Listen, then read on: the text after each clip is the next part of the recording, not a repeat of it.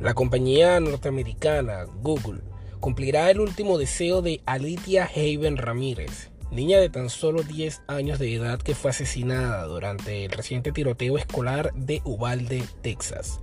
La pequeña buscaba ser una artista reconocida que compartiera sus obras con todo el mundo y por ello aplicó al concurso Doodle for Google, con la intención de que su dibujo sea visto por todo el mundo en la página principal del buscador. A inicios de 2022, la firma tecnológica solicitó a estudiantes de todo Estados Unidos que representaran propuestas, subieran sus propuestas para la catorceava edición de su concurso, el cual premia al ganador con grandes premios como becas universitarias, paquetes tecnológicos y sobre todo les brinda reconocimiento al colocar su obra en reemplazo del logo de Google durante 24 horas dentro de la web del buscador antes de que la tragedia de Uvalde, Texas ocurriera.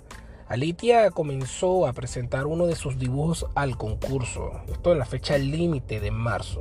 Una niña en un sofá con dos ovillos de lana y una mascota con el logo de Google en la pared sobre el sofá. Uno de los requerimientos para que la imagen sea elegible en esta competencia. Quiero que el mundo vea mi arte y mostrar al mundo lo que puedo hacer. Quiero que la gente sea feliz cuando vea mi pasión en el arte. Es lo que dijo la menor en la presentación de su propuesta para el concurso. La edición catorceava del Doodle for Google tuvo como jueces a la actriz y cantante Selena Gómez, Elise Fox, activista de salud mental, y a la profesora del año 2021, Juliana Urtubey.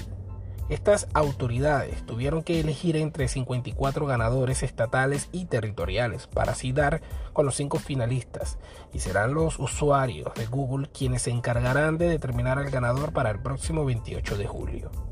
Si bien la pequeña Alitia Ramírez no pudo pasar a la ronda final de la competencia, Google decidió destacar su propia obra directamente en una página web especial la cual fue creada tanto para ella como para el resto de las víctimas de la tragedia de Uvalde en donde un hombre armado abrió fuego en la escuela primaria Rob, matando a dos adultos y a 19 niños, entre los cuales se encontraba la niña.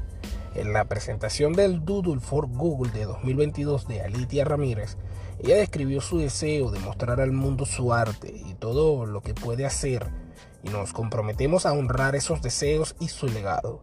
Su historia y su arte nos han conmovido profundamente y hemos querido honrar la petición de su familia de compartir su talento único, que le fue arrebatado tan trágicamente como resultado de una violencia sin sentido. Esto todo dicho por Colette García, portavoz de Google.